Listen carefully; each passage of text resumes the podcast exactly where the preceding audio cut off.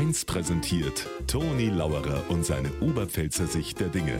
Immer werktags kurz vor 1 im Regionalprogramm für Niederbayern und die Oberpfalz auf Bayern 1.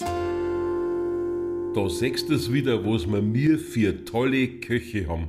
24 Restaurants, die vom neuen Restaurantführer mit Kochmützen prämiert worden sind. 24 liegen in Ostbayern. Da da ich sagen, Hut ab und Kochmütze auf.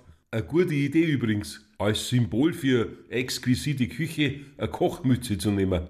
Wenn's einmal eine Auszeichnung gab für die Hotels mit den bequemsten Betten, das war dann wahrscheinlich eine Schlafmütze.